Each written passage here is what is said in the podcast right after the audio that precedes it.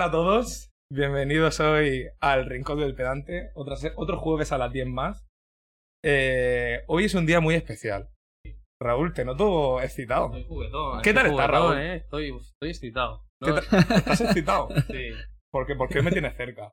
sí, porque te tengo cerca y tengo cerca a alguien que hacer que puede que nuestra relación sea incluso más, más próxima, más cercana y más, más carnal. Fíjate si estamos mal, que hoy hemos tenido que llamar a un sexólogo y terapeuta de pareja para que nos ayude a, a seguir en, en este podcast de manera sana. Hoy tenemos a, como decía, sexólogo, terapeuta de pareja, psicólogo por supuesto, tiene un perfil también de divulgación en Instagram y él es Miguel Martí. Un aplauso para Miguel.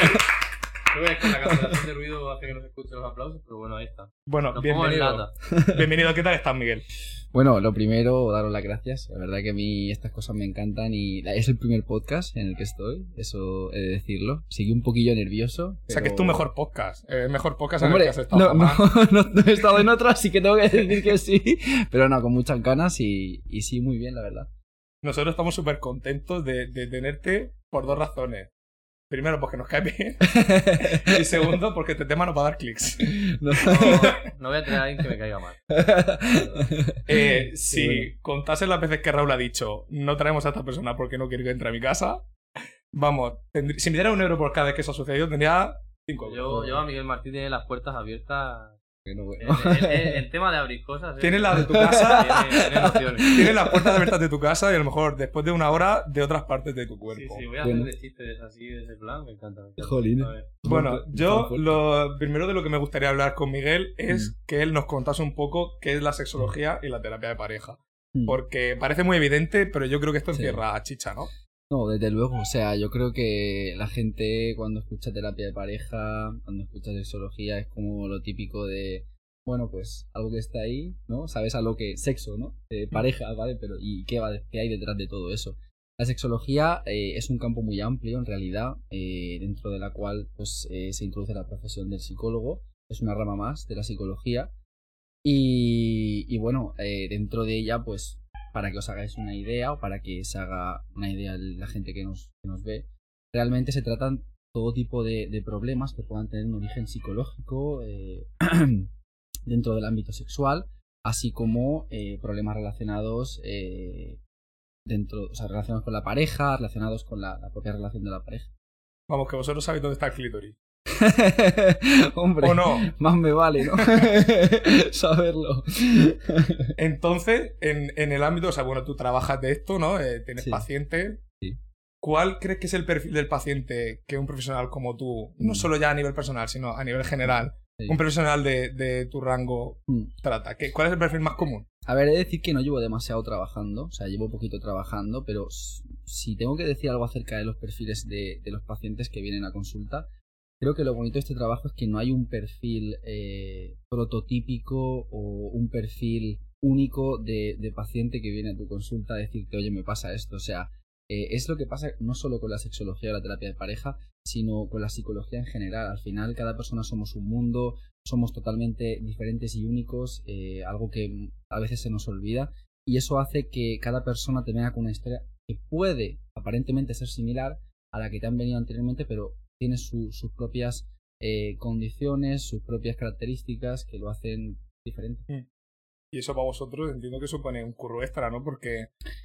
no Hombre, nunca tan- dejas de aprender, nunca dejas de aprender, porque al final tú tienes una especie de guion o de pauta en función de la problemática con la Mm. que te encuentras, pero al final tu trabajo es saber interrelacionar eh, toda esa teoría que te han estado metiendo durante años en la cabeza, saber adaptarla al caso del paciente, ¿no? Y, y saber combinar aquello que sabes que le puede ayudar a ese caso en específico. Entonces no existe como un problema estrella, ¿no? En plan, tengo Hombre, eréctil, problema estrella, realmente sí que hay en función de la prevalencia, eh, o sea, en función de el- el alto o bajo porcentaje de casos que podemos encontrar dentro de la población clínica eh, en relación, yo que sé, pues a las diferentes disfunciones sexuales y demás, eh, sí que hay algunas, eh, algunas cosillas que te encuentras más que otras, ¿no? Yo que sé, por poner algún ejemplo, pues el bajo deseo sexual sí que es una de las cosas que más me he encontrado. Eh, sobre todo eh, en mujeres, la verdad. Y, que- y- ¿y hay alguna recomendación para mejorar la libido sexual? Es para un amigo. algo, algo, algo recomendable, pues en realidad, eh, cuidarte. O sea, yo creo que el sexo es algo más. o sea, el, nuestra, nuestro deseo sexual es, es una cosilla más que forma parte de nosotros. Y para que esté bien, obviamente a- influyen más cosas, pero, pero mucha gente piensa que funcionamos por, por eh, planos, ámbitos, eh, y no, realmente somos un todo en ese sentido. O sea, que, que cuidarse y nunca obligarse a hacer algo que no nos apetece. Acabas de hacer muy feliz a Raúl. A yo, yo creo que sí que es verdad que las épocas que tengo una actividad más intensa en el gimnasio, pues creo que al final hay una correlación entre que el nivel de testosterona Hombre, ayude tienes- a... puede tener su relación perfectamente. Al final estás agregando endorfinas, estás. Yo sí que recuerdo, por ejemplo, las épocas en las que, principalmente las que consumo más grasas. Grasas saludables, aceite de oliva y tal. Tengo Sí. entendido que hay una correlación entre los niveles de testosterona y el uso de grasas saludables. Y es verdad que hay momentos en los que parecía. No voy a decir un mono en celo, pero. Sí, lo, lo digo yo si quieres. Un puto mono en celo. en un superávit calórico y Sí. estás haciendo entrenamiento de fuerza, sí que notado, digo, Sí, joder, tengo deseo mm, bastante más que, que, antes. que tú sabrás si te gusta el mundo del fitness que cuando precisamente estás en déficit pasa totalmente lo contrario. Y recuerdo cuando he hecho alguna dieta muy agresiva, sí que es verdad que tenía menos ganas de, de todo y la libido más baja. Efectivamente, al final el sexo forma parte como, como es como la pirámide de las necesidades, ¿no? Dentro del, del- obviamente luego encontramos esas diferencias individuales de las que antes hablábamos, pero eh, forma parte de uno de los escalones de la pirámide de la pirámide de necesidades del ser humano. Eh, al final, dentro de esas necesidades sabemos que las primeras están el comer, el re- respirar, ese tipo de cosas. Entonces, una vez empezamos a cuidar esas, pues Como las tres funciones, ¿no? Relación, nutrición y reproducción, ¿no? Pues al más o menos, sí, más o Al menos. final es parte de, de nuestra vida, Mm. o sea, estamos programados por y para ello, ¿no? Sí. A mí me parece súper interesante, la verdad. Claro que luego está también, que es la parte que a mí me toca, el plano psicológico, ¿no? El sentirse bien con uno mismo, que es a Mm. donde yo hago más referencia, ¿no? Cuando hablo de cuidarse, no solo hablo de cuidarse a nivel físico, sino también a nivel psicológico. El sentirse bien con uno mismo, el, el encontrar momentos y ratitos en los que, bueno, pues replantearte un poco cómo tú te concibes, si realmente te quieres a ti mismo, si realmente eh, crees que te valoras en cada uno de los ámbitos de tu vida. Eso también es muy importante. Y de todos los problemas sexuales que, que se tienen, entiendo que Mm. una fracción de ellos son patologías fisiológicas, ¿no? Entiendo que, que vienen por otro lado. que- Realmente tengo que decir que eh, esto creo que puede que le sorprenda a mucha gente, pero en respecto a la etiología o a lo que origina realmente una disfunción sexual, un altísimo porcentaje, o sea, te diría entre un 80 y un 90%, jugándomela porque no lo sé exactamente, pero sí, entre un 80 y un 90%, eh, la, entre un 80 y un 90% de los casos la- las causas son psicológicas. Pero eso es bueno, o sea, eso, eso realmente es bastante positivo, ¿no? Porque. Pues depende de cómo lo mires, a ver, chavales, chavales, si lo miras... esperanza. A ver, si lo miras realmente, aunque sea física, muchas veces tiene solución. El tema está en que a veces la psicológica no quiere decir que sí o sí se vaya a solucionar, porque cuánta de esa gente que realmente padece realmente se encuentra con una disfunción sexual en su vida, luego realmente pide ayuda y se preocupa por, por solucionarla, ¿no?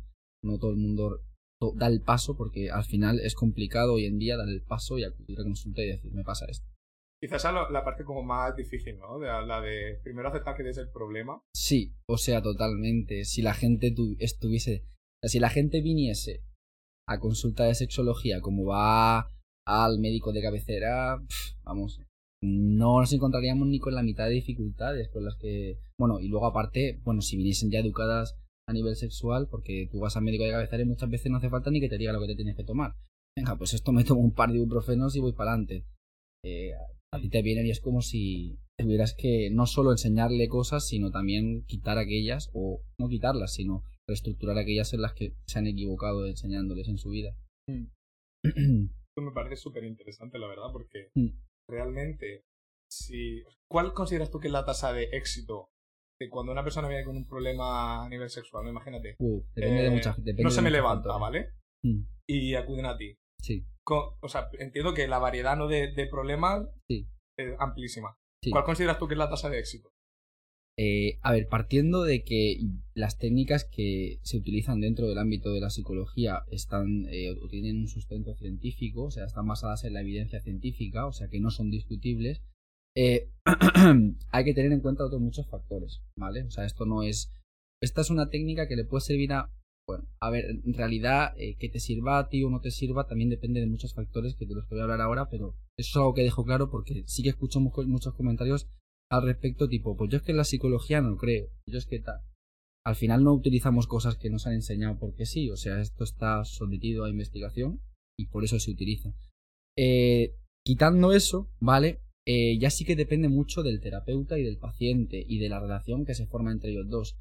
Es decir, la alianza terapéutica o la relación que tú estableces con el paciente es muy importante, porque eso también influye en la implicación, en el papel activo que es muy importante. O sea, cuanto más se implica un paciente, cuantas más ganas le pone, cuanto más esfuerzo eh, dedica a hacer los ejercicios que tú le mandas, eh, cuanto más flexible es, eh, porque hay gente que viene con la intención o la idea de cambiar lo que le pasa, pero no con la intención o la idea de cambiar lo que piensa al respecto. Y eso es fundamental para poder trabajar. O sea, al final tú piensas que mucha gente tiene un problema a consecuencia de, de una serie de ideas, eh, una serie de creencias que lo han podido generar, una serie de aprendizajes que no le han beneficiado, que tiene que desaprender. O sea, la conducta sexual es una conducta aprendida.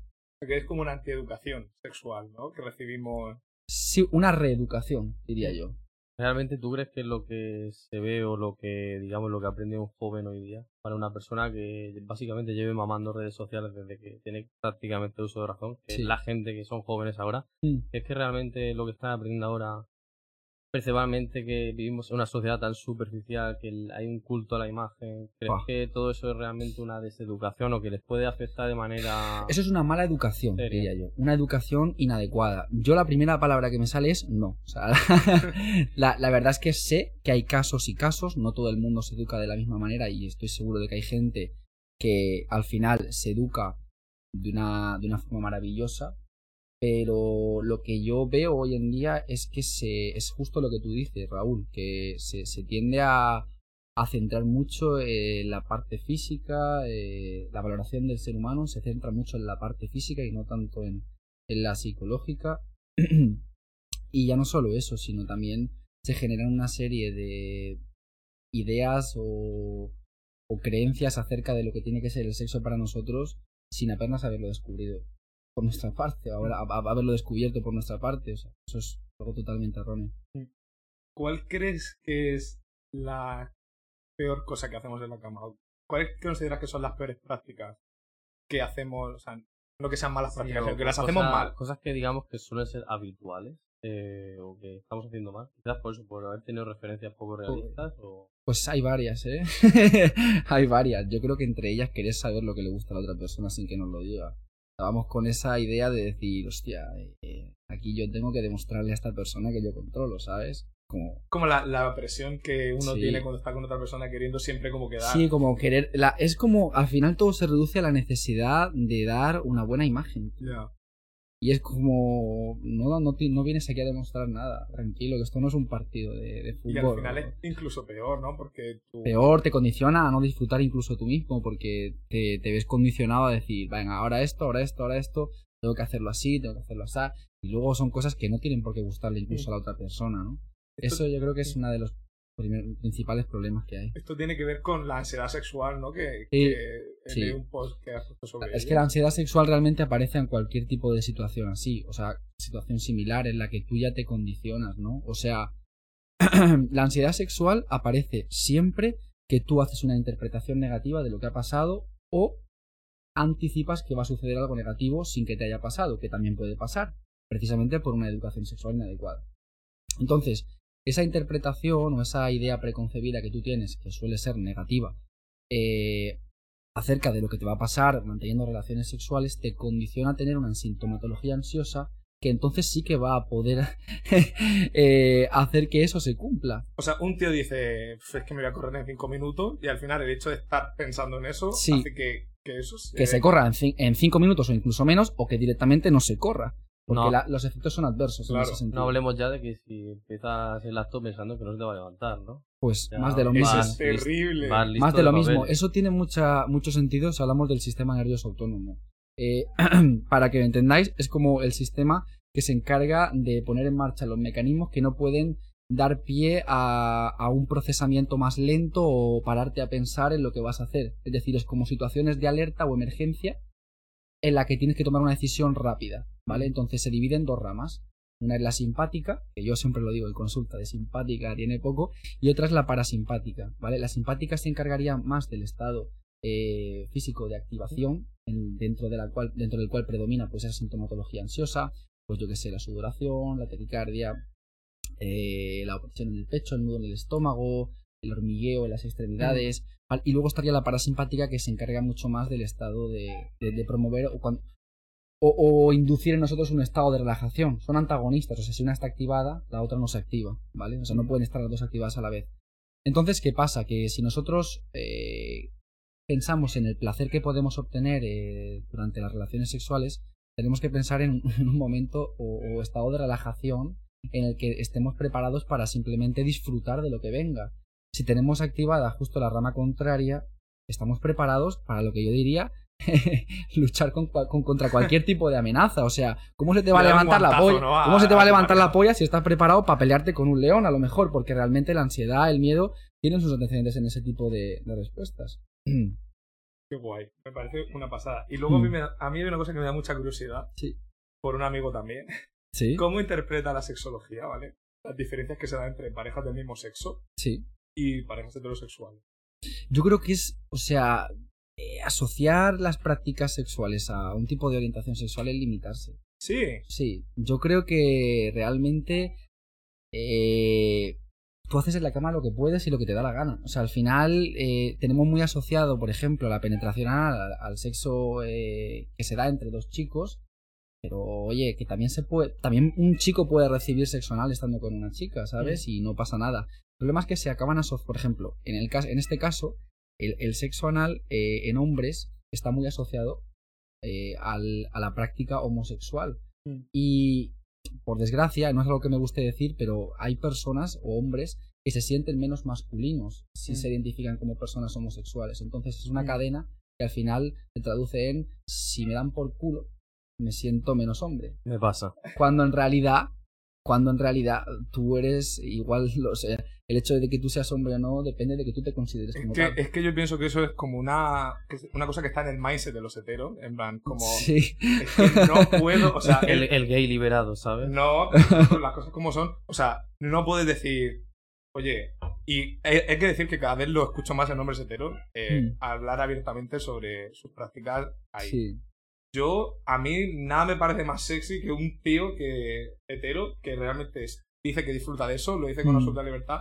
Y puedes ver que su masculinidad no se está viendo comprometida. Exacto. A mí me parece eso genial, o sea, y vamos, mm. yo os apoyo a todos y, y, ahora por favor Miguel necesito que me hables de este tema porque, quiero saber más. O sea, Yo creo que eh, una de las cosillas que, una de las barreras que se encuentra una persona que quiere o tiene interés en ese tipo de prácticas es la crítica que pueda recibir en el ámbito social. Por ejemplo, sin ir más lejos dentro del grupo de iguales o del grupo de amigos, ¿no? Eh, realmente no es algo de lo, de lo, que tengas que hablar realmente con tu grupo de amigos, pero siendo sinceros, eh, ¿quién no habla de sexo con sus amigos, no? Y bueno, eh, eso yo creo que es algo que yo enfatizaría mucho, ¿no? O sea, chavales y, chavalas, aceptad las prácticas sexuales que tengan vuestros amigos y vuestras amigas, siempre y cuando no sobrepasen ningún límite legal, que no me quiero meter en lío. Vale, o sea, no, por supuesto, el consentimiento muy importante.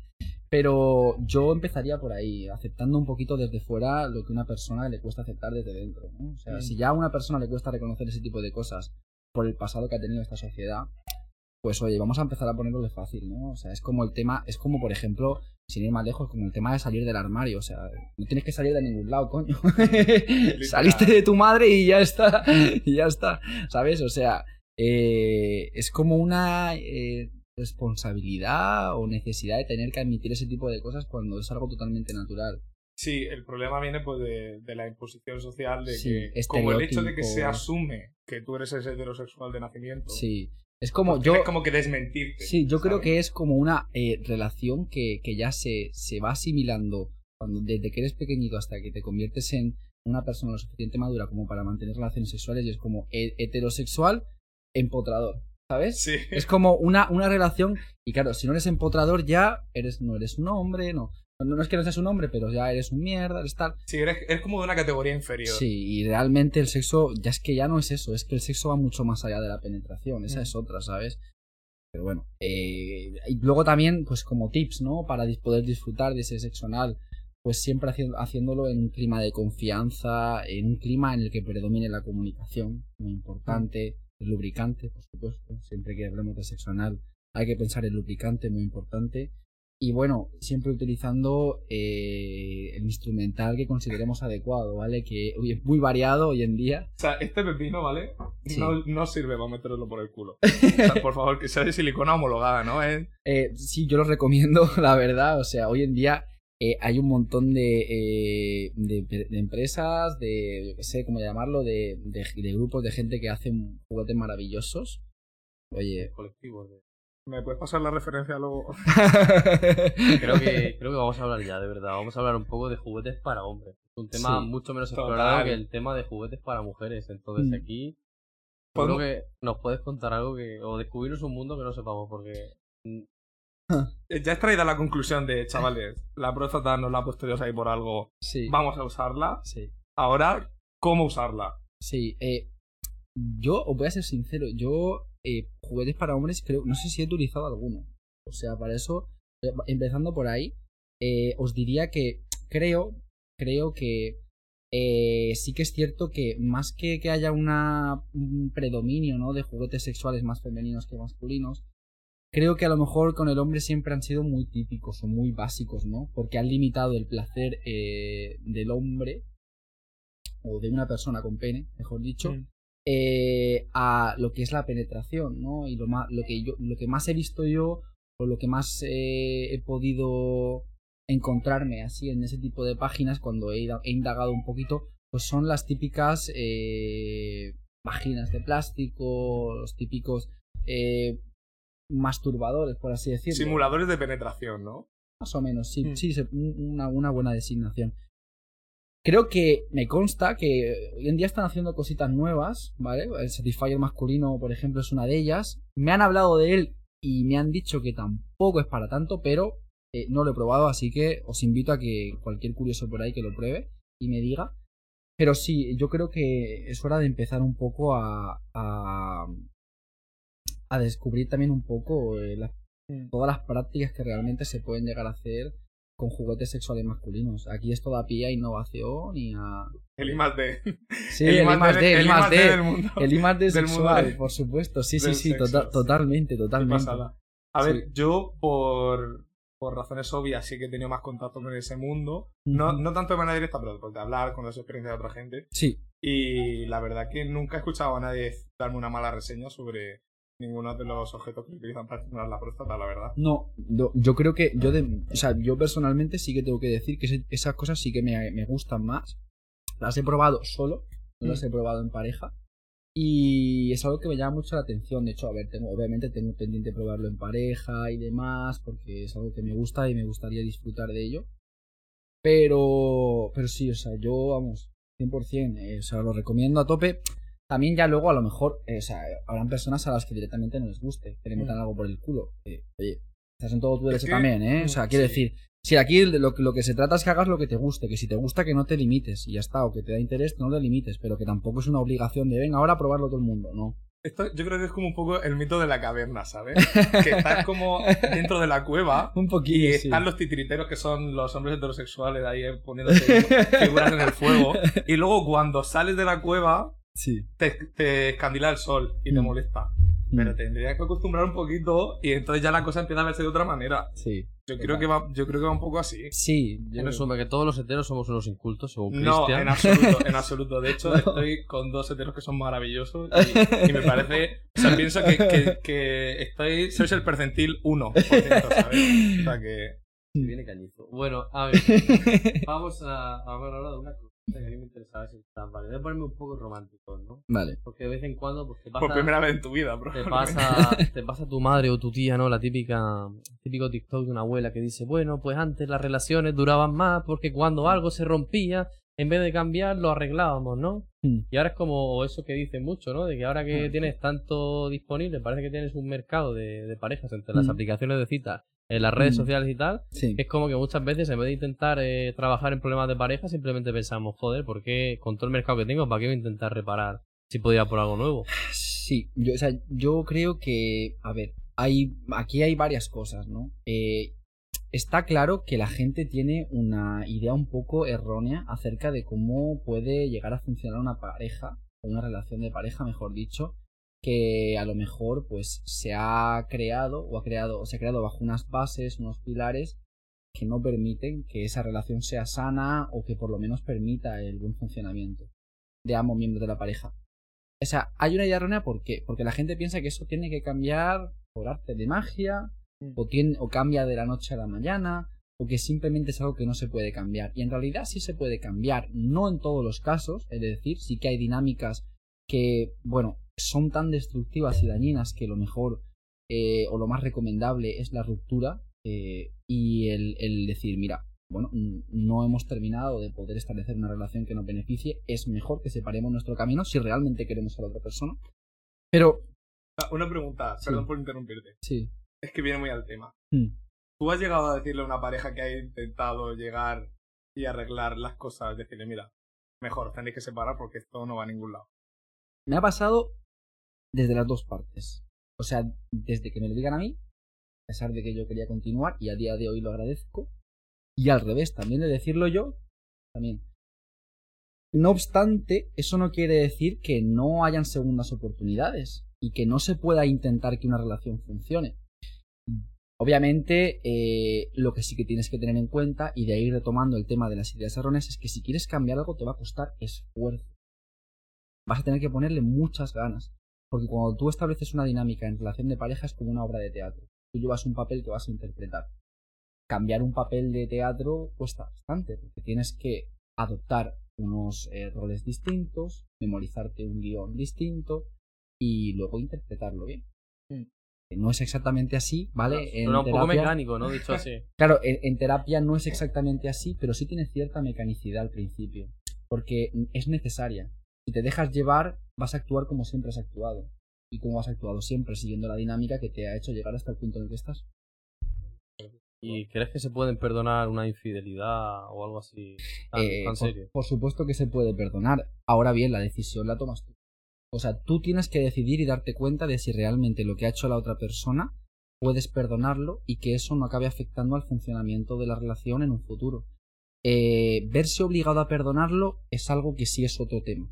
Porque entonces vas a perdonar algo, pero el rencor y la incomodidad la vas a seguir viviendo. Yo he tenido parejas, bueno, he tenido una pareja eh, que vino a terapia por precisamente una infidelidad y veía realmente voluntad en ellos de poder trabajarla y empezamos a trabajarla. Y yo lo primero que les dije en- la primera sesión fue, tenéis que tener muy claro que realmente queréis trabajar esto. O sea, obviamente, no digo que queréis saber si vais a estar juntos el día de mañana, porque eso no lo sabemos, y tampoco saber a lo mejor el día de mañana decidís que no queréis estar con la otra persona por algún motivo relacionado con esto. Pero si hoy en día estoy pidiendo aquí terapia, es porque queréis que esto vaya mejor. Aquí no vamos a echarle en cara nada a nadie y demás. Bueno, dentro de la terapia luego sí, sí se trabajan cosas específicas y demás, que no me voy a poner a explicar porque son cosas que me darían para mucho tiempo. pero, pero sí, yo creo que se puede perdonar. Eso yo lo limitaría más a la individualidad de cada uno. Es decir, por ejemplo, si me preguntas a mí a nivel personal, ¿tú perdonas una infidelidad? Yo no. Pero no juzgaría a una persona que lo perdone. Nunca. Y no me parecería mal. ¿Se puede encasillar al infiel en un perfil psicológico? ¿Crees que es- el infiel Mm, nace o que uf, se hace? No, no que hay un perfil que no podría evitar nunca ser infiel por cómo es como persona. Es que, ¿sabes qué pasa? Que la infidelidad la tenemos, la tenemos como muy... eh, ¿Demonizada? no, demoni- no demonizada porque creo que sí que es algo que está mal. O sea, no, no, no me quejo de que sea algo que se concima como algo que está mal porque al final es algo con lo que te salta los límites de la relación de tu pareja y le haces daño. O sea, el concepto de responsabilidad afectiva te lo pasas por, por un poco por donde, te- ya, ya, ya sabemos aquí. Pero eh, sí que creo que se concibe como algo súper extraño, como eso a mí nunca me va a pasar, ¿no? O como eso no pasa eh, muy pocas veces y realmente la infidelidad eh, pasa muchas más de las veces que creemos. Otra cosa es el por qué pasa, ¿vale? El por qué pasa realmente y eso ahí, mm, respondiendo un poco a tu pregunta Raúl, los motivos mu- son muy dispares. O sea, puede persona, puede que haya relaciones en las que es consecuencia de una necesidad que tú buscas fuera de tu relación, ¿vale? Sin darte cuenta que a lo mejor con trabajo podrías encontrarla ahí y si no la encuentras, creo que antes de buscar mantener una relación eh, de infidelidad sería lo mejor dejar la relación de pareja. Puede haber situaciones en las que simplemente se debe a un problema de autorregulación o autocontrol, en la que se da una situación en la que tú te dejas llevar.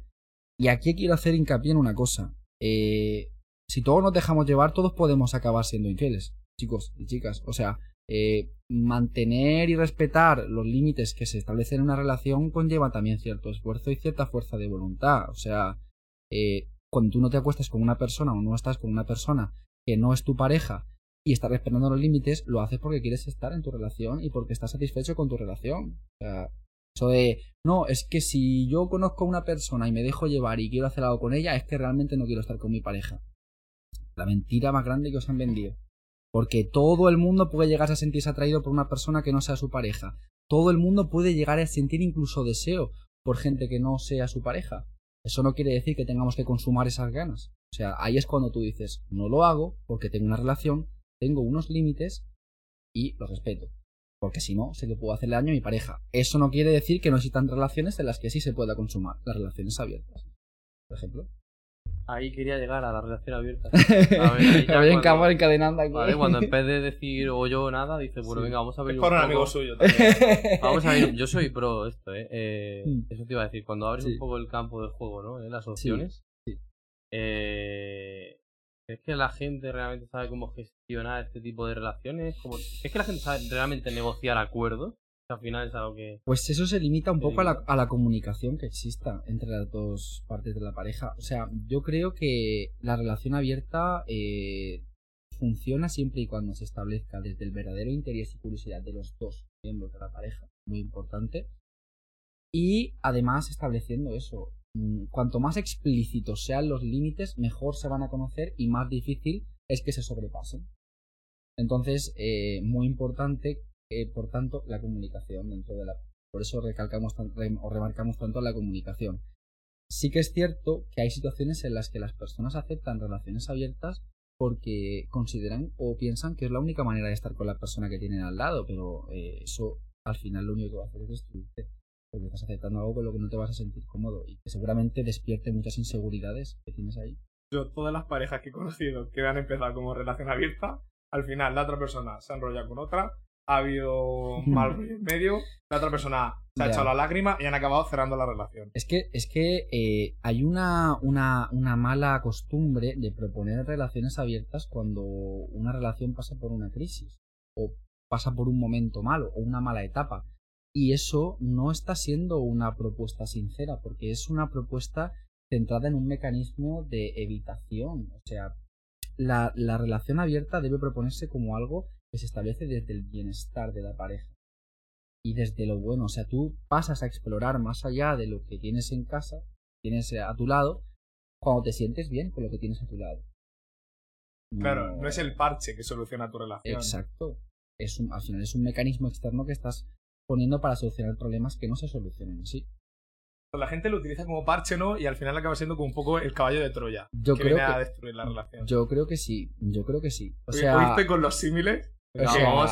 Hoy, hoy estoy que no paro. Hoy soy el refranero español. eh, yo creo que puede ser un, bu- un muy buen ejemplo para explicarlo. sí. Voy a tirar un poco de hashtag caballero, ¿vale? Voy a ponerme, voy a poner en plan machito español y voy a preguntar, claro. Pues la típica frase de cuñado que surge siempre, ¿no? Entre los Mm. chavalitos, ¿no? Es... Mm. Los chavales, no, pues bueno, vale, yo abro la relación abierta, pero claro, es que ella es mujer y, hombre, pues va a ligar 32 veces más que tú. Mm. Y ahí es donde digamos que hay un poco de asimetría, ¿no? Porque seamos realistas, una mujer siempre va a tener más mercado que un Mm. hombre. Esto, vamos, que no creo que lo tenga que discutir la ciencia, esto es, es lo que hay y realmente un hombre está preparado para afrontar eso. Su pareja va a tener muchas más opciones que ella y que si de verdad está en esa voluntad de la relación abierta va a ser asimétrica. Hombre, yo creo que una persona o un hombre en este caso que piense que su pareja va a, va a ligar más que ella, yo creo que ya se está condicionando. Eh, yo ya, ya creo que ya- no es que se esté condicionando, es que ese tío no quiere tener una relación abierta. si estás pensando en lo que va a ligar tu pareja, te estás preocupando por cuántas con cuántas personas va a poder estar tu pareja. O sea, estás pensando en que tu pareja va a estar con más personas que contigo. O sea, estás preocupándote por estar con más personas que tu pareja. Estás compitiendo Estás con ella. compitiendo con tu pareja. Estás compitiendo con tu pareja. Eso no es una relación abierta. o es sea, una batalla perdida, claro. Exacto, si una persona está... Mira, para que lo tengáis más claro, si establecéis una relación abierta con vuestra pareja, una de las cosas que yo creo que es muy importante es que os dé igual si vuestra pareja vaya a estar con más personas que vosotros. Porque si no os da igual, es un claro indicador de que igual no es lo vuestro.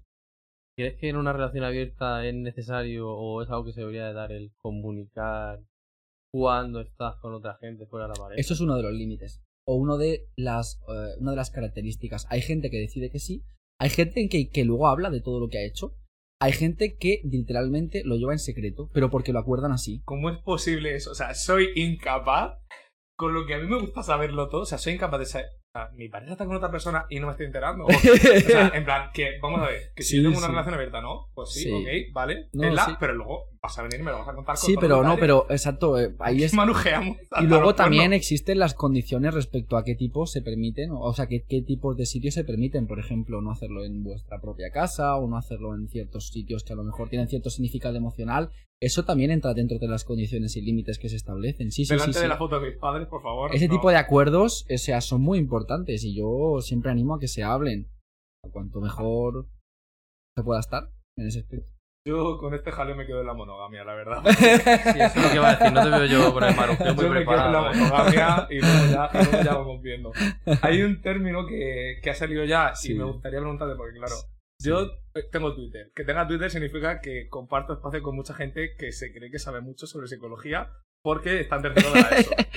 Entonces, ahora mismo, de hecho, hay mucha gente que lo define tal cual. Twitter responsabilidad afectiva. Porque la gente todo el rato está hablando como si fuera experta en, en relaciones de pareja y supiera cómo funciona todo. Sí. Dinos de una vez qué cojones es la responsabilidad afectiva, cómo funciona y Uy. qué tenemos que hacer para ser responsables efectivamente. Muy importante. Me gustaría saber cuándo se debe de empezar a tener responsabilidad afectiva por alguien. Porque Guau. una chica que a mí me exigió responsabilidad afe- afectiva en la tercera cita y a mí personalmente me pareció súper pronto, pero quiero ver qué opina. Yo te la exijo en la primera. La, Yo eh, soy un hijo puta. la, la responsabilidad afectiva es algo que se debe tener desde el primer momento que conoces a una persona. Toma. Pero incluso con personas que no conoces. O Pero- sea, la responsabilidad afectiva O sea, es. tengo que ir con cuidado en plan, joder, voy a tener con cuidado hablar a esta chica a ver si se ha enamorado ya de mí sin que le hable, a ver. le- Hombre, pues tú piensas, Raúl, imagínate que sí. Que puede pasar. Es que una persona se puede enamorar de ti sin incluso haber hablado contigo. Pero es que enamorarse a primera vista, sí. Eh, mm, vamos, a, a primera vista, eh, o sea, hay personas que se enamoran de otras sin llegar a verse físicamente. Esto tenemos Sí. algún que otro caso. Sí, tenemos reciente. casos recientes. Vamos a ver, la responsabilidad afectiva eh, no es ninguna cosa del otro mundo, simplemente es hacerte responsable de lo que puedes hacer y lo que no. O sea, quiero decir, si tú sabes que vas a hacer algo que puede hacer daño a la otra persona, intenta manejarlo de la mejor situación posible. Y eso no quiere decir que tú no respetes lo que quieres. No quiere decir que tú tengas que hacer algo que no quieres. Es decir, si una chavala, como tú dices, está enamorada de ti, o tú lo percibes y tú no quieres seguir con esa persona, o tus intenciones no, vas a- no, van, a- no van más allá de una serie de encuentros esporádicos, la responsabilidad afectiva es comunicárselo para que esa persona sepa sus intenciones y pueda actuar en consonancia. Es simplemente eso, y siempre haciéndolo de manera asertiva. Es decir, nunca faltando el respeto, nunca menospreciando a la otra persona por sentir algo distinto a ti. Eh, No, no va más allá, de verdad. O sea, lo que pasa es que, que no, no, no, no, no nos lo enseñan. Si te digo la verdad, me esperaba que dijese esto, o sea, cosas muy distintas. Me esperaba algo muy distinto de. Me esperaba que Raúl fuese a ganar este, este discurso. No, no, yo no, yo no intentaba ganar, yo simplemente eso, quería Ya, con- sí. contrastar opiniones. no, o No. sea, no. Yo creo que en ese sentido eh, es muy importante porque hoy en día está muy, muy de moda el, per- el típico perfil del fuckboy o el típico me las follo a todas y las, las dejo ahí y no. O sea, eh, o, o al revés también puede pasar. O sea, esto es algo que, que puede pasar en cualquier tipo de, de persona. No, no, eso no dice nada, nada bueno de ti. O sea, que tú te acuestes con una persona o mantengas relaciones sexuales con una persona y luego la ignores eh, o le hagas eh, ilusiones y luego desaparezcas. Eso lo único que estás haciendo es hacerle daño a una persona. Yo creo que hay gente que se justifica en el no somos nada. Es como una vía abierta para hacer absolutamente lo que me dé Sí. la gana. Eres, un- ese- eres, eres literalmente Sí. mi objeto sexual. Eh, el, el típico, el eh, la típica eh, explicación que da la gente que mantiene literalmente una relación de pareja pero dice que no son pareja. No, no, o sea, es como el episodio que decimos, no soportamos a la gente que no se, pague- no es que no se calla, no soportamos a la gente que dice que tiene una relación abierta y tiene una relación cerrada. O sea, Mm. es absurdo el hecho de considerarse eh, que no estás teniendo una relación cuando tienes todos los pilares, tienes la afectividad, tienes el cariño, hay Sí. atracción evidente, o sea, lo estás haciendo todo lo que eres con tu pareja. ¿por Es no el nombre ya como. está? No es como decir, quiero la parte de la pareja que a mí me interesa, ¿no? Y me salto la otra. Bueno, Pero es que yo creo que, a ver, ni siquiera eso, o sea, tú realmente puedes estar pasando por una fase inicial eh, antes de formar una relación y querer decir que no, es, que no es tu pareja. A ver, yo creo que tampoco hace falta ir diciendo somos pareja o no somos pareja, pero lo más importante al respecto yo creo que es siempre dejar claras, como he dicho antes, las intenciones y tampoco tener miedo a que se despierten cierto tipo de sentimientos, porque aquí el problema realmente es decir, no, no, no, no, no, que nos pillamos. La fobia al ¿Qué pasa si te pillas? Si es lo más bonito de este mundo, coño. O sea, es que no- la gente tiene miedo a enamorarse, yo creo, ¿eh? Ah, yo a, creo la- a la- a mostrar vulnerabilidad también. Sí, bueno, realmente hay, porque lo identifican con la vulnerabilidad. Yo creo que es como, no, no, no, solo sexo porque es lo que se vende hoy en día. El sexo vincula, ¿eh? Gente, o sea, el sexo, el sexo vincula. el sexo Ah, vincula. Eh, por supuesto. Díselo, a todas las personas que comparto en Grindr. No siempre vincula. no siempre vincula. O sea, o sea, no, no, No, ya, ya. No es que no siempre vincule, es que es perfectamente mm, posible que tú después de mantener relaciones sexuales con una persona, al igual que después de tomarte una puta cerveza, quieras seguir conociéndola. O sea, Gracias. es simplemente eso. Y no Gracias. pasa nada, no pasa nada. No somos Yo- más vulnerables por eso. Yo soy incapaz de acostarme con una persona sin tener ningún vínculo. Ah, Para mí es súper incómodo, súper inconexo. Es como que no tiene. Claro, Para y, mí no tiene razón de y eso ser. está bien. Mira, al me, igual... me voy a callar, ¿vale? No, Ah, di lo que te dé la gana. Y eso si está- me está dando la razón. A ver, No, que eso si está- tengo que hablar de cositas tuyas, vamos. Te humillo aquí No, para todo el No podcast voy a sacar los trapos sucios aquí. Ah, yo no No, tengo nada que- en, realmente, eh, o sea, está bien tanto una cosa como la otra. Está bien mantener relaciones sexuales porque te sientes bien con esa persona y porque crees que hay un vínculo con esa persona. Y también está bien mantenerla sabiendo que simplemente va a ser un encuentro sexual esporádico, ¿no? El típico aquí te pillo, aquí te mato. Lo importante es no tener miedo a que se despierten ciertas cosas dentro de nosotros porque somos personas y estamos preparadas para eso. A mí ah, hubo una entrevista a Nacho Vidal que vi hace un montón de tiempo y hubo una frase que me caló y, y se me quedó aquí en, en mi Mm, mente. sí. Que fue: Yo cada vez que trabajo con una actriz, Mm. le digo que en el momento en el que vamos a estar haciendo la actuación, tenemos que estar enamorados. Vamos a enamorarnos por una hora. Y luego después terminamos. Pero A en ver, para nos vamos a enamorar. Son actores, o sea, de eso poco te puedo hablar. Sí, sí, Yo- pero a mí me, me Que sorprendió. finjan un enamoramiento me parece ver, complicado y creo que bastante surrealista. Lo que creo que hacen al final es que, o sea, es, es porno, o sea, y de esto se ha hablado mucho. Yo no, no me cabe duda que muchas escenas de porno realmente, eh, tanto el actor como la actriz, o como los actores o actrices, lo disfruten y lo vivan y se llevan una buena experiencia, pero no, no, no, no nos podemos...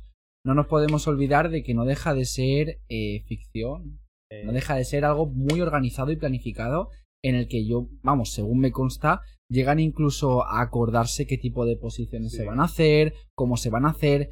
Eh, Hasta me ha, me ha llegado información acerca de incluso cómo tienen que gemir o cómo tienen que gritar.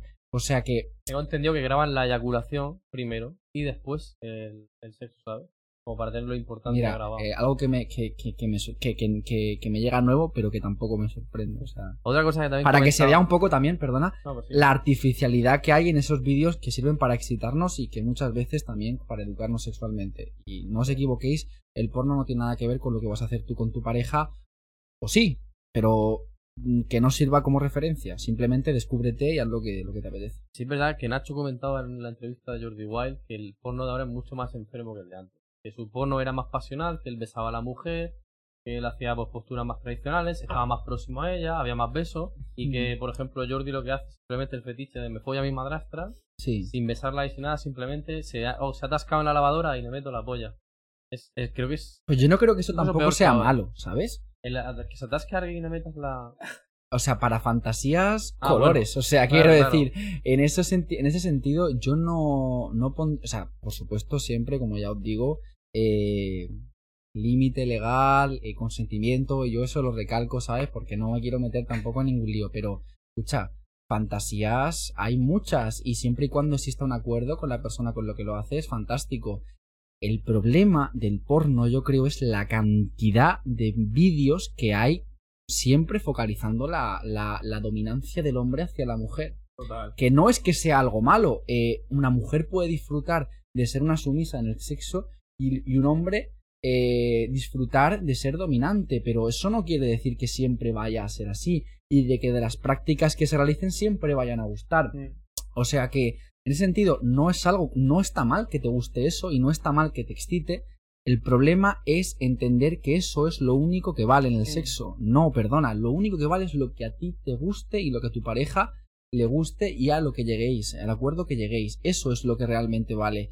Si te gusta lo que hay en esos vídeos y a tu pareja también y lo hacéis y ambos disfrutáis, perfecto. Si te apetece que el rol dominante lo coja ella y eh, tú seas el pasivo, perfecto. Claro que pasa que eso es no no hay tantos vídeos así, Muy poco. muy pocos. Y a mí me sorprende mucho Sí, que en el mundo gay, en- o sea, hombres que tienen sexo entre hombres, sí. eh, esa relación de dominancia también se perpetúa mucho.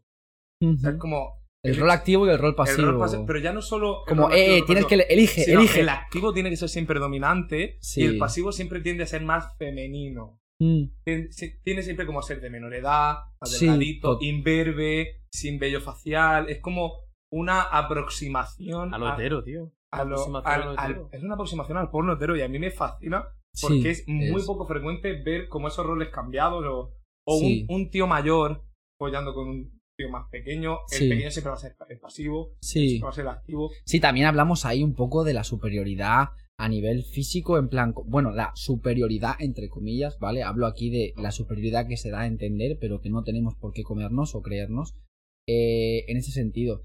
Pero sí, totalmente de acuerdo. O sea, creo que también lo he podido comprobar. Yo creo en este sentido que se debería poner mucho más de moda, eh, que, que, que, bueno, en mi círculo por lo menos creo que ya está pasando, el porno amateur. O sea, yo creo que el porno casero hace, hace muy bien, tío. Hombre, es más real, Sí, pero que te guste o no ya es otra cosa, pero que se ponga de moda y que veamos un poquito lo- cómo folla la gente de- a pie, de, de a pie, ¿no? No, no, no solamente cómo, cómo folla esa gente que vive para eso, yo qué sé. hay que hacer más porno amateur, chavales. Grabaos, Grabaos y paséis a los Podemos- demás. No, no, no, no, no, no. He dicho que se tiene que poner más de moda, no que tenéis que grabarse aquí Podemos, haciendo... podemos hacer como una blockchain de porno amateur, en plan, cada uno se graba y comparte una persona de- Claro, del como mundo. el, el este de Porn Revenge, ¿no? El- madre Sí. mía.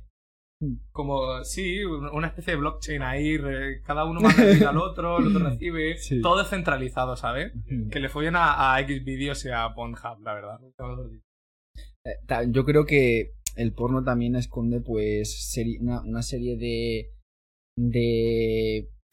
una parte oscura, yo creo también, de la que poco se habla, o, o, bueno, a lo mejor se habla un poquito más de lo que yo creo, pero eh, se habla un poquito, se habla poquito, yo creo, de a lo mejor las condiciones laborales que pueden tener algunas personas dentro del porno, de la obligación que pueden haber sentido en algún momento, o incluso de la cosificación que llega a existir, tío es que estás jugando con algo, con algo que forma parte de la naturaleza del ser humano y la estás eh, metiendo en el mercado. Mm. ¿Hasta qué punto eso eh, eh, puede, ser- puede llegar a ser bueno?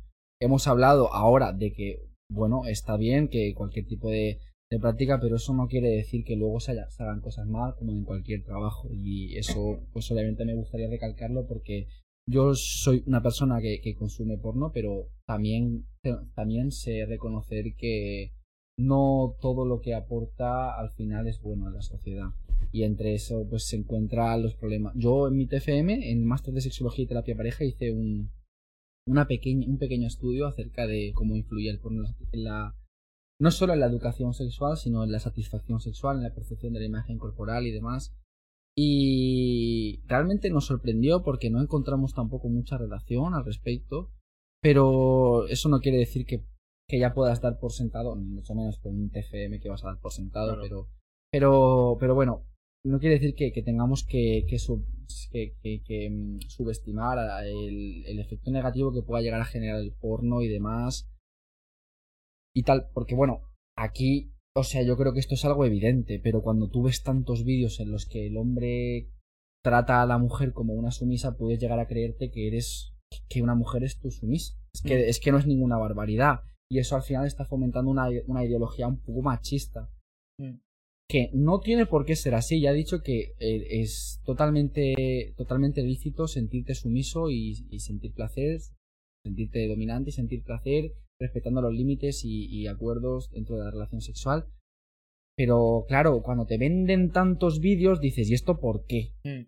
Al final, ¿Por qué en tantos vídeos el tío es el dominante y la mujer es la, la, la, la sumisa, ¿no? ¿Por qué, no? ¿Por qué es así tanto? Y claro, eso te hace también replantearte un poco la, la, la, la idea que tenemos acerca del sexo, porque claro, si hay tanta producción eh, con ese tipo de contenido será porque realmente funciona. Y ese tipo, esas cosas yo sí que, aunque sea un consumidor de porno, sé que no llegan a hacer del todo bien. Claro, es como el que fuma tabaco. También tiene que saber, ¿no? Que lo que está viendo no es. O sea, lo que está haciendo no es Exacto. excesivamente bueno para él, ¿no? Sí, o sea, yo creo que sería como, no sé, eh, se me ocurren pocos ejemplos al respecto que puedan, o sea, Mm. no sé, pero vamos, es como, es como, en- como yo que sé, como una persona que cada día le, le, le, le ponen a comer macarrones con tomate, o sea, quiero Mm. decir, pues yo que sé, te pueden gustar, pero que hay más comidas, ¿sabes? Hay más comidas y no solamente es macarrones con tomate. Hablando de comer todos los días lo mismo. Eh, ¿Cómo se sale de la monotonía en la cama? Tu pareja. ¿Cómo se debe tratar ese asunto? Pues yo creo que eh, realmente si llegas a sentir que hay monotonía es porque en algún momento te estás obligando a hacer algo que a lo mejor no te apetece. ¿Vale? O sea, quiero decir, no tiene por qué caerse en la monotonía por solamente hacer una práctica sexual, ¿vale? No obstante, mm, puede que haya ejemplos en los que sí, dices, bueno, pues sí, eh, eh, llevamos- no lo hacemos siempre cuando nos apetece, y aún así caemos en la monotonía. Pues yo creo que ahí no hay otra cosa más que dejarse un poco salir de la zona de confort, ¿no? Es decir, venga, esto es lo que yo conozco y esto es lo que he hecho hasta ahora. ¿Qué no he hecho? ¿Y qué me llama eh, la atención de lo que no he hecho? Pues venga, voy a darle una... puedo- que de esas cosas que me llaman la atención, pues voy a darle una oportunidad, ¿no? Y luego, a ver, también obviamente aquí ya nos encontramos un poco condicionados por la idea que tengamos, preconcebida, de qué tipo de prácticas sexuales nos convienen más, eh, qué tipo de prácticas no. Cuanto más flexible es en ese sentido, pues más difícil va a ser que caigas en la monotonía. Que la monotonía es más como una. un reflejo, ¿no? decir, estoy en una relación monótona. Como un reflejo de estoy. Es que la, Cansado de mi yo creo que la monotonía tiene mucho que ver con la mecanicidad de la práctica sexual, es decir, hacerlo porque toca, hacerlo mm, de la forma en la que toca, no salirte del guion. Yo creo que eso es lo que propicia la monotonía.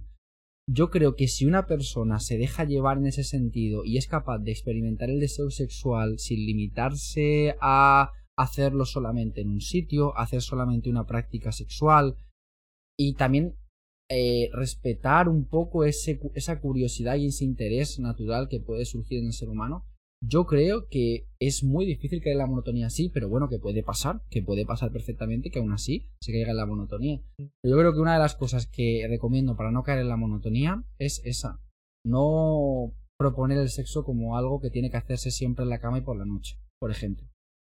Y es normal que en una pareja haya periodos en los cuales no haya interés por tener relaciones sexuales. Totalmente, totalmente, y no es malo. Hay que respetar esos periodos y disfrutar de otras cosas dentro de la relación, que la relación no es solo, no es solo sexo, por supuesto. ¿Consideras que las relaciones ahora mismo como que le dan un peso excesivamente importante al Fuá. sexo? Ya te digo. Sí. Sí, yo creo que sí. Yo creo que eh, de ahí vienen muchos problemas eh, al respecto, porque cuando tú le das tanta importancia a algo, todo lo que pasa en ese algo tiendes a eh, prestar una. A, a magnificarlo, a eh, estar eh, con una autoobservación increíble. o sea, te quedas con cualquier tipo de detalle y la interpretación que le das normalmente no suele ir por el camino eh, positivo. Y creo que sí, creo que sí, creo que de hecho ya no solo en las relaciones se le da un peso eh, muy importante, sino también en el autoconcepto, es decir, en la valía que nos... o más que en la valía, sino en directamente en la autoestima, sí, en la autoestima yo creo. ¿Y es posible que en las relaciones heterosexuales ese peso caiga mucho más sobre el hombre? Yo creo que, que sí, yo creo que sí, y no hablo un poco aquí como de sabelo todo, porque creo que habrán excepciones, pero yo creo que por, por, por patrones que te encuentras, eh, yo creo que el hombre heterosexual cree que tiene la responsabilidad de que la satisfacción sea, sexual sea placentera tanto para, para, para la persona con la que se acuesta como para él. Y realmente la responsabilidad sexual es propia. O sea, quiero decir, la responsabilidad sexual de, de tuya es responsabilidad tuya. Es decir, tú tienes la responsabilidad de hacerle saber a la otra persona qué es lo que te gusta, eh, qué es lo que puede hacer para, para que ambos disfrutéis. O sea, Mm. no podemos ir a, una, a mantener una relación sexual pensando que la otra persona nos va a hacer disfrutar sin conocernos. Porque eso es una mentira. Entonces, si no interpreto mal, Mm. los hombres deberían dejar de centrarse en el disfrute de la mujer y centrarse también en el disfrute propio En- o el disfrute en la pareja. Yo creo que directamente deberían romper con el esquema que llevan. Porque yo creo que es que ya voy un poco más allá y yo creo que ya no es que asuman su responsabilidad de que la relación sexual eh, sea satisfactoria, sino que esa satisfacción la asumen a ciertos factores, como por ejemplo, pues yo que sé, eh, aquí hay mucha relación con el porno, yo creo, tengo que hacer ciertas prácticas, tengo que durar eh, tanto tiempo, me tiene que medir tantos centímetros, eh, me tengo que ser, tengo que tener tal físico, tiene que correrse siempre, mm, cuantas más veces se corra mejor. eh, entonces es- son una serie de condiciones que ya eh, se atribuye a él Mm. mismo y ya ahí te está escapando. Pero, y hay cosas que vienen en la fisionomía. Sí, O sea, no puedes controlar el tamaño de tu pene. por ejemplo, ni tampoco, hay muchas veces tampoco el, ta- el tiempo que vas a durar en correrte. Claro. ¿Cómo de importante? No te preguntas si el tamaño importa. ¿Cómo que no? Sí, el tamaño No. importa. Es, con, es con amigos, ¿eh? el tamaño importa, pues yo creo que eh, yo creo que eso es algo como cualquier, o sea, el pene es otra parte más del cuerpo, por supuesto, es la que influye en la penetración. Si me preguntas si importa para la satisfacción sexual, te diría que eh, mucho menos de lo que la gente cree. O sea, porque si tú piensas que el tamaño de tu polla importa para el placer femenino, estás literalmente reduciendo el placer femenino al tamaño del genital masculino. Eso es un, eh, eso es lo más egoísta que hay, ¿vale? Es como, eh, vale, soy una mujer, voy a disfrutar según como tenga la polla, ¿vale? No puedo disfrutar yo sola, no puedo disfrutar. Ahora, sin preguntas, eh, a las mujeres les gusta que los hombres la tengan más grande. Yo te diría que eso es gustos personales. Gustos personales y habrá gente que se sienta más a gusto con una polla más grande, un pollón, y habrá gente que se sienta, no se sienta tan cómoda, pues porque a lo mejor le puede generar molestias y demás. Ahora bien, eso no es una excusa para no disfrutar de la relación sexual, porque hoy en día, gracias a Dios, tenemos juguetes sexuales que pueden facilitarte cualquier tipo de práctica. Eh, de hecho, hay mil formas de disfrutar que no solamente sean mediante la penetración o incluso con la penetración y que tu pene no... O sea, que a ver, que estamos aquí Claro. sobreentendiendo que una penetración placentera solo lo va a ser con un pene grande y no es así, ¿eh? O sea, perdonadme que os diga que no es así, que un pene no hace falta que sea gigante para realmente poder dar placer. Miguel Martí subiendo la autoestima a todos los hombres de este De podcast. todos, ¿eh? O sea, Oyente- queridos oyentes, de nada. o sea, perdonadme que, que- que de verdad que, que no, que no, que no es así. O sea, que no os creáis menos, ni mucho menos, por tener el pene más grande, o no os creáis más o menos por tener el pene más grande o más pequeño. Esto para mí es como un claro síntoma del falocentrismo que hay en Totalmente, totalmente. Las mujeres lesbianas y bueno, bisexuales que están con otras mujeres tienen relaciones sexuales totalmente completas y, y lo disfrutan y, y no necesitan a, a un hombre ahí Sí. o a un objeto un faliforme, ¿sabes? Para satisfacerse a sí misma. Sí. O sea que Sí, y en, en el, en el sexo influyen otro tipo, o sea, muchísimos factores que son mucho más importantes que el tamaño de lo que te cuelga, tío. O sea, el- la confianza que tengas con la otra persona, el clima del momento, eh, el placer que os, que os lleguéis a dar con, con, la, con la propia conexión emocional que se va creando a través del tacto, a través de la mirada, a través de... eh, limitar el sexo a un pene es, es muy triste. Me recuerda a una de las cosas que se quejan muchas chicas también de es que este va muy rápido, va muy al grano, va muy a lo que va. Como Claro. que parece que hay muchos hombres que se saltan los preliminares del tirón. Esa Me- otra, los preliminares es un nombre muy erróneo, ¿eh? O sea, quiero decir, perdón, que parece que esté juzgando aquí, pero no. no, no, yo, o yo sea, te quería hacer esta pregunta preliminares. también. Es que, es que preliminares es decir, claro, si, es, si entendemos preliminares sexo oral, eh, masturbación o, o yo qué sé, o el, el simple hecho de estar enrollándote con una persona, eh, estamos hablando de que eso no es sexo. sea, que entonces el sexo solamente es penetración. Y no es así, el sexo no es solo penetración. O sea, el sexo va mucho más allá de la penetración realmente. La penetración mola mucho, pero no es lo único. O sea, quiero decir, hay mucho más hay muchas más cosas con las que disfrutar. Y yo os diría que no os quedaseis ahí. Enrollarse con vuestra persona, incluso eh, frotarse con ropa, que eso es, tiene un nombre, creo que es petting. Sí. O sea, eso está de puta madre y te puedes quedar súper satisfecho solamente haciendo eso. O sea, que quiero decir, que, que no vayáis a una práctica tan estereotipada como es el coito, que os puede gustar, pero que hay más, más allá. No todo el Mm. mundo es orégano, ¿no? Es como... Exacto, exacto. Exacto, no, es como lo mismo, no siempre son macarrones con tomate. he dicho. Y aparte, yo también he escuchado muchas más veces a mujeres quejarse de que han estado con tíos con la polla muy grande, a que están con la Mm. polla muy pequeña. O sea, creo que tenemos como la concepción de las mujeres buscan siempre o necesitan a un Nacho Vidal. Y Mm. muchas veces yo he escuchado pues, de, gente que mira, no me entra entera o, no es satisfactorio o me duele por X porque el grosor. Bueno, al final, ¿qué importa más, la longitud o el grosor? Yo qué sé. a mí me lo preguntas, ¿sabes?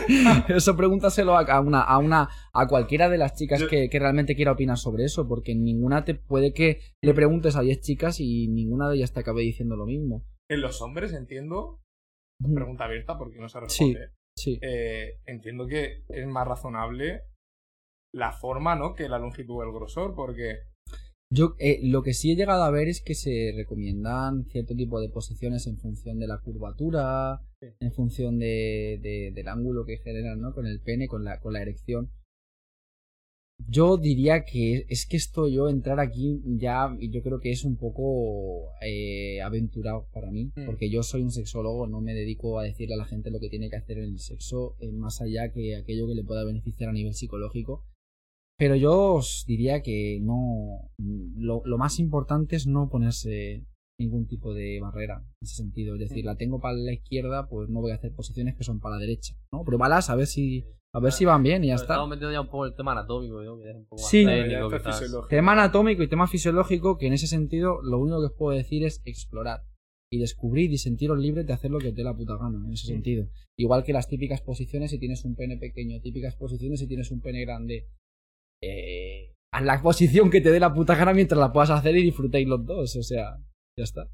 Eh, quería leer alguna cosita de educación sexual para niños, porque últimamente Mm. está muy sonada una Sí. noticia. Voy a leer el titular para el que no la sepa y me dice qué opina Vale, de poner a los niños a hacer estas cosas por estas edades. vale. Varios padres denunciarán al Ayuntamiento de Vilasar del Mar por hacer una gincana sexual con niños de 12 años. Realizaron pruebas como poner un preservativo en un plátano y lamerlo, imitar posturas sexuales o moldear penes.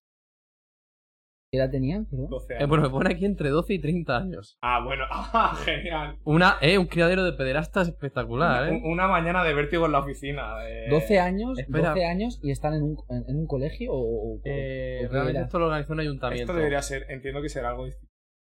Pone que fue en un- lo organizó un ayuntamiento Sí. y demanda al consistero de Esquerra Republicana de Cataluña, ¿vale? Y vale. Y entre 12 y 30 años, gincana. Eh, colocar un preservativo a un palo en plátano. Untarlo con miel y nata y lamerlo. Adivinar cómo se consume la cocaína. Escupir. vulva- Adivinar cómo se consume la La cocaína, o sea, cocaína. fomentar el consumo de drogas, ¿no? Sí, que puedan perjudicar el consumo seguro. Y luego escul- es bueno. esculpir vulvas y penes con plastilina. A ver, yo creo que esto también habría que. A ver, el tema de- por un ejemplo, tema. El tema de cómo poner un preservativo sí me parece interesante porque yo creo que a más de una persona le puede provocar dificultades. Ah, ah, Y el tema de esculpir un pene y una vulva con plastilina tampoco me parece mal para conocer la, anatomía eh, del ser humano. Eso me parece fantástico. Ahora, ponerle nata a un pene y a- eh, enseñarle a chuparlo a una persona, yo creo que eso es algo que tiene que aprender ella poco a poco sin sentirse cohibida a hacerlo bien o mal. Cohibida, no, perdón. eh, sentirse eh, presionada a hacerlo bien o mal desde el primer momento, porque a esas cosas se aprende, es normal no hacerlo bien la primera vez. Eh, y consumir cocaína, yo qué tengo que decir yo de eso, eso es una puta locura. O sea, que te están enseñando a consumir cocaína, que es lo próximo, que te den un pollo o cuando terminas la primaria. ¿A, o vosotros os enseñaron a poner un preservativo? a mí nadie no, me enseña a poner un preservativo. a mí no, recordar. Son cosas que tienes que aprender solo. a mí no, a mí bueno, no no son cosas que tienes que aprender solo. Son cosas que hemos aprendido solo. Yo creo que no, se pueden enseñar, pero aparte. Yo creo- un poco más cercana, ¿no? Lo que se Pero considera. a mí, una Hay que- persona con 14 años, A ver, me parece con edad suficiente. partimos, partimos de que el interés y la curiosidad sexual ¿vale? Y según las estadísticas que encontramos, al menos en nuestro país, el inicio de la actividad sexual aparece normalmente a partir de la adolescencia, de la pubertad, es decir, a partir de los 13, 14 años ya hay cierta probabilidad, muy poquita, realmente la media suele creo que estar entre los 17, 18, no sé si habrá subido un poquito estos últimos años, eh, para, para iniciar lo que es la actividad sexual con otras personas, ¿eh? estamos hablando con otras personas, porque luego la masturbación normalmente suele empezar antes, normalmente, no siempre. Eh, entonces, enseñar a poner un preservativo yo creo que sería una buenísima idea. Porque vamos a ver, ya que vas a utilizar un método anticonceptivo, utilízalo bien, ¿no? O sea, asegúrate de que realmente lo vas a hacer y que va a funcionar. Que luego pueden pasar cosas que no dependen de ti, porque ningún método anticonceptivo es 100% eficaz. Pero, eh, ya que lo vas a utilizar, pues asegúrate de que funciona bien. ¿Crees que hay una edad mínima a partir de la cual una persona debería esperarse para tener lo que es una Mm. relación sexual completa con penetración? Hombre, yo creo que partiendo del nivel madurativo que normalmente se comprende que tiene una persona, yo creo que mínimo llegar a la adolescencia. O sea, no recomendaría a ninguna persona que se iniciase en la actividad sexual. De hecho, mm, no lo veo incluso algo funcional que las personas inicien con una actividad sexual, con la actividad sexual antes de llegar a la adolescencia. Y a partir de la adolescencia mm, diría que eh, lo más importante es que, se, que las personas que la van a iniciar se sientan cómodos o cómodas con lo que van a hacer. Que no lo hagan por ningún tipo de presión, de obligación, que simplemente lo hagan porque les apetece. ¿Que es normal que estar nervioso la primera vez o nerviosa? Sí. ¿Que es normal que haya cosas que no sepas hacer? Sí, pero que por lo menos tengas ganas de probarlo. ¿Sabes? No que digas, venga, es lo que toca. Ya. Ya tengo cierta edad, mis amigos lo están haciendo, voy a hacerlo yo también. Yo entiendo que en, en edades tempranas, en la mayoría de los casos, suele ser por presión un poco externa, ¿no? Yo O diría sea, que en muchos casos sí. Porque realmente, pues, no recuerdo exactamente, pero la, el hecho de sentir, empezar a sentir relación sexual, ese, Mm. yo creo que es algo más tardío, ¿no? Es que eso Bueno, dep- es que eso ya también otra vez volvemos al tema de que cada persona va por un lado, o sea, va por un camino. Entonces, a lo mejor te encuentras una persona que con 16 o 17 años ya está totalmente preparada para mantener una relación sexual. A lo mejor te ves a otra con 20 que no. O sea, que en ese sentido es respetar un poco la necesidad. Yo no estoy muy a favor de, de la, del inicio precoz de la actividad sexual. O sea, que no se preocupe la gente que cuanto, cuanto más tarde yo diría que incluso mejor. Y no solo en el sexo, sino en lo que respecta a tener una pareja. ¿Consideras que es positivo tener una pareja a una edad temprana en la adolescencia?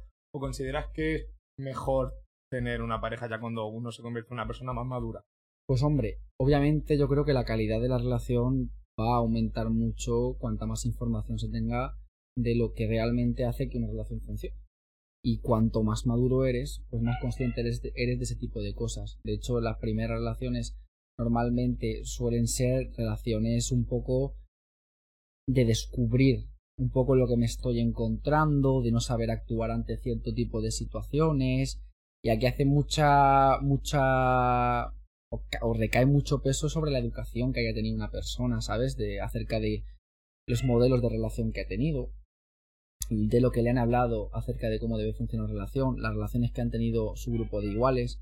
Entonces, si esos modelos de relación que tú has visto han sido modelos de relación que no son sanos, pues estás un poco predispuesto a repetir ese mismo patrón. No estás condicionado totalmente, no, tiene- no, es, no es un eh, factor determinante para que tú tengas una relación que no sea sana, pero sí que influye mucho.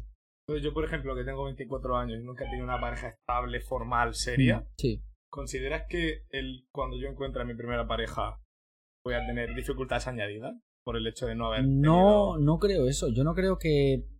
No creo que por el. O sea, siempre tu primera pareja va a ser una pareja para descubrir cosas. Bueno, o sea, sí puede ser, obviamente. Si no has tenido una relación estable antes, sí vas a descubrir lo que es una relación estable. Pero no, eso no quiere decir que vaya a ir mal. Mm. O sea, el hecho de que vaya a poder ir mal, yo lo hago, lo, lo relaciono más con la poca educación que se pueda tener, con, bueno, los factores propios de la adolescencia, impulsividad, rebeldía, Mm. construcción de la identidad personal, no hace falta que os hable mucho de eso. O sea, eso puede condicionar también cómo tú te comportes en una relación.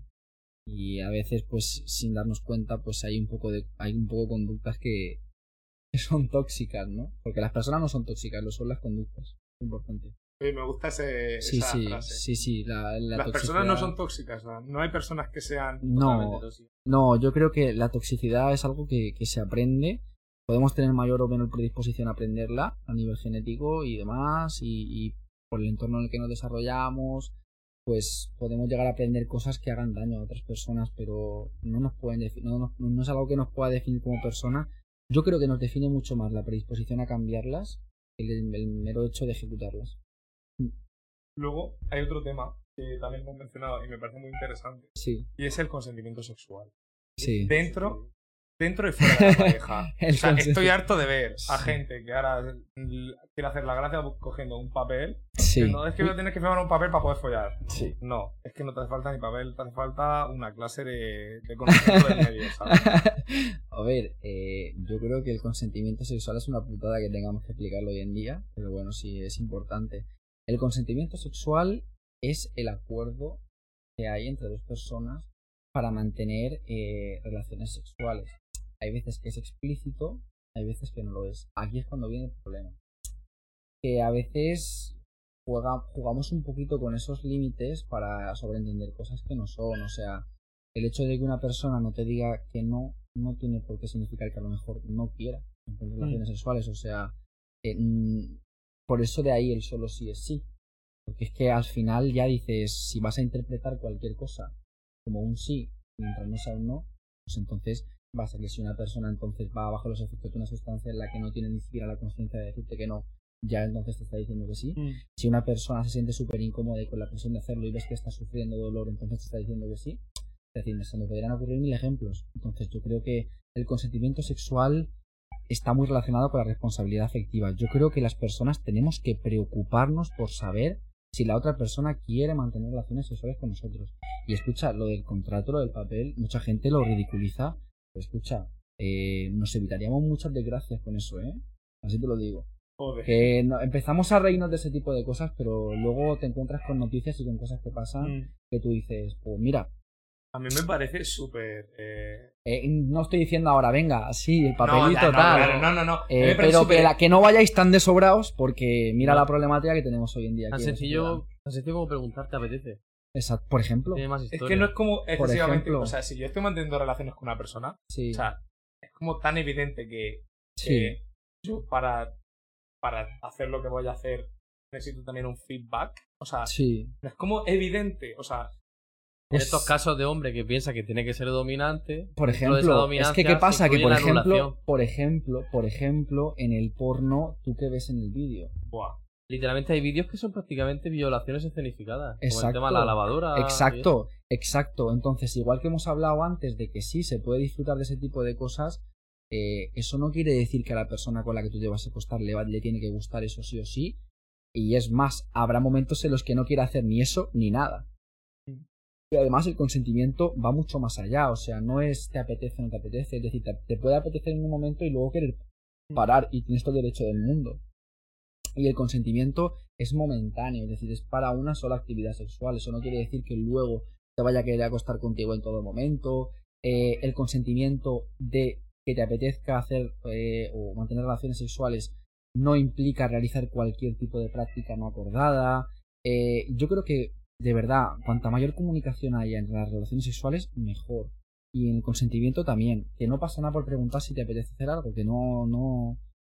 Es, es como decencia humana básica, ¿no? En plan, voy a hacer una práctica contigo, Joder. pues, o sea, Claro, o sea, quiere decir. aparte el lenguaje no verbal también es como, bueno, entiendo que cada persona del mundo, Sí. pero es como relativamente evidente que cuando una persona no está a gusto haciendo una práctica Hombre, contigo se eh, nota. eh, en teoría sí, en teoría sí. Lo que pasa es que, claro, eh, aquí ya juegas un poco con la interpretación que le pueda dar cada persona, pero yo también pienso que, joder, eh, si tienes un mínimo de inteligencia emocional, el lenguaje no verbal te debería ser algo suficiente como para darte cuenta que una persona a lo mejor no está disfrutando de algo o que no quiere hacer algo.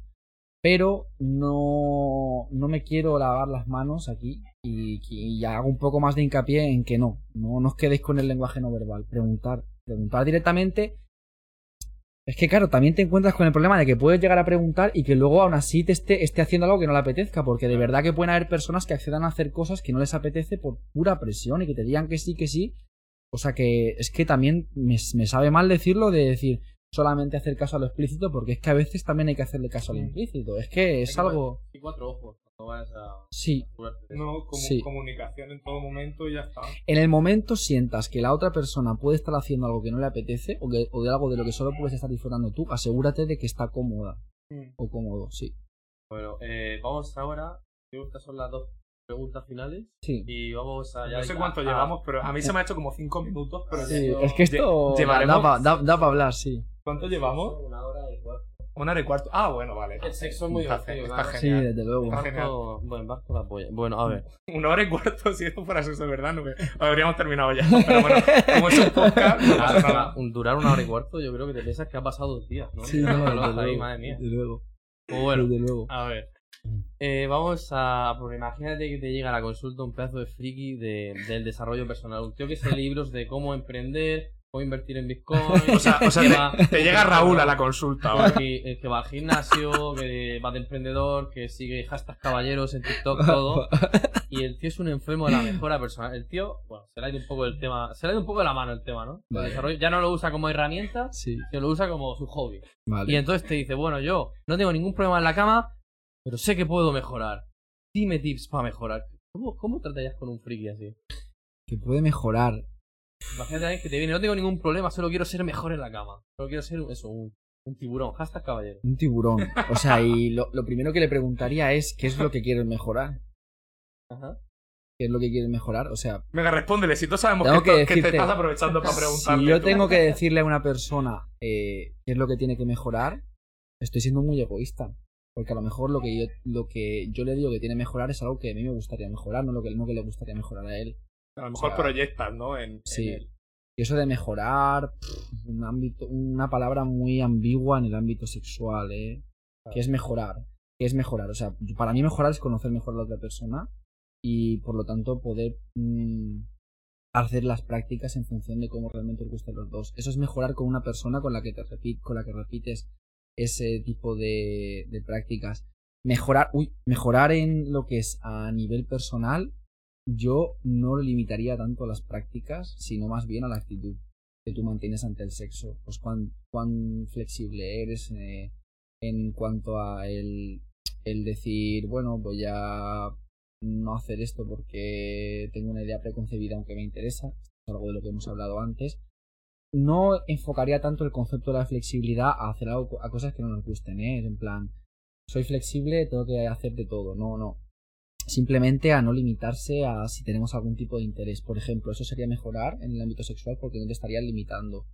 Eh, también lo enfocaría mucho por el tema de el, el, el, el consentimiento. O sea, yo creo que también, pues, oye, siempre ser una persona que se preocupas por si la otra está cómoda, responsabilidad afectiva al fin y al cabo.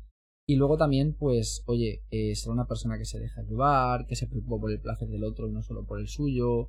Eso, mejorar, o sea, no va, no va mucho más allá, yo creo. Yo, Pero- estoy, yo estoy hiper satisfecho ya. Estoy, estoy más satisfecho, es como si tuviera, hubiese tenido una relación sexual. Como si acabas de- De tirarse Yo también, Miguel. Se acaban de tirar a Miguel, ¿no? Como si acabas de tener un Yo orgasmo hablar de estas cosas y sentir que esto puede ayudar a alguien es increíble. Seguro, increíble, segurísimo, increíble segurísimo. para Ya mí. me ha ayudado a mí. Yo, yo después de, de- de terminar voy a estimular mi próstata con responsabilidad afectiva Joder. Pues hombre, yo, y yo con me alegro. autoconsentimiento. Yo, yo- yo voy a coger el pepino ese que hay en la mesa. No, me lo he pedido yo, me lo he pedido Puta yo. madre, pues yo calabacín. Bueno, ahora, eh, bueno, le hicimos preguntas a la audiencia. Y fuimos Vale. muy tontos, y no caíamos en que la gran mayoría de la gente que nos escucha es del pueblo. Y claro, no vas a decir a quién de tu pueblo, con los chismosos que somos aquí, eh, preguntas, sabes que pueden ser íntimas sabiendo que puede salir. Entonces, la única pregunta me la hizo un colega. Y bueno, ya que es la última pregunta, te la voy a hacer pues por. Pues porque para una que nos han hecho. Vale, vale. Me, me, me- me duele mucho terminar el podcast así, pero. Bueno. ¿A partir de cuántos dedos en el culo se te puede considerar maricón? no, no hace falta que la respondas si no quieres. Yo digo, yo digo tres. Yo creo que. Porque tres ya, ya es. O sea, vamos a ver. dos, dos ya es a duras penas. Tres Ya es que le has pusto mucho propósito. Joder. En ese cuando te cabe un pene. Claro. O sea que sí, vamos a dejarlo en tres. Eh, anón- anónimo, ya si, te tienes, parece, tu, si te parece que responda Miguel. ya tienes tu respuesta. Es que ya, esto es una locura, ¿no? Es que ya lo hemos hablado en verdad. Sí, total, esto, total. pero No hemos hablado del número exacto de por, dedos. por ser, por ser un poco correcto, ¿no? Lo, lo responderé un poco atendiendo a lo que es lógico, pero tu orientación sexual, que es a lo que supongo que te refieres con la palabra maricón. Eh, Yo lo he leído textual. Sí. No, me refiero al tío que lo ha preguntado. Eh, pues eh, creo que no se define por las prácticas que haces y ni siquiera por cómo te comportas. Se define por, como, por la atracción que tú sientes, por la atracción hacia lo que tú sientes, no por lo que haces. Eh, al final lo que haces es una consecuencia de la atracción ¿no? que sientes hacia otra persona y la atracción que es pues, forma parte de tu personalidad, de creencias, ideas que tú tienes arraigadas. Conclusión, 10 dedos. Porque es el máximo. No Eh, por Dios. estimular tu próstata, no es homosexual. Exacto. bueno, este podcast ha sido la polla. O sea, que- Me lo he pasado muy O bien. sea, ¿eh? ha, ha sido increíble, o Yo sea, yo- encantado. Escucha, eh, Miguel, ¿quieres tener un podcast conmigo y, y a tomar por culo a Raúl? Yo más práctico. yo estoy dispuesto. Bueno, bromitas de comunidad LGTBI aparte, señores. Muchas gracias por escucharnos. Hashtag caballeros en TikTok, que nos está dando muchos Vamos, viewers. vamos a darle un pedazo de aplauso a Miguel. Y un Y, aplausito. que el eh. otro Miguel, que no es el invitado, aplauda también. Gracias. Venga, cancela el ruido, cancela ahora. A ver, ha sido genial. Muchas gracias, Miguel, por acompañarnos. Gracias a vosotros. De- a de- vosotros.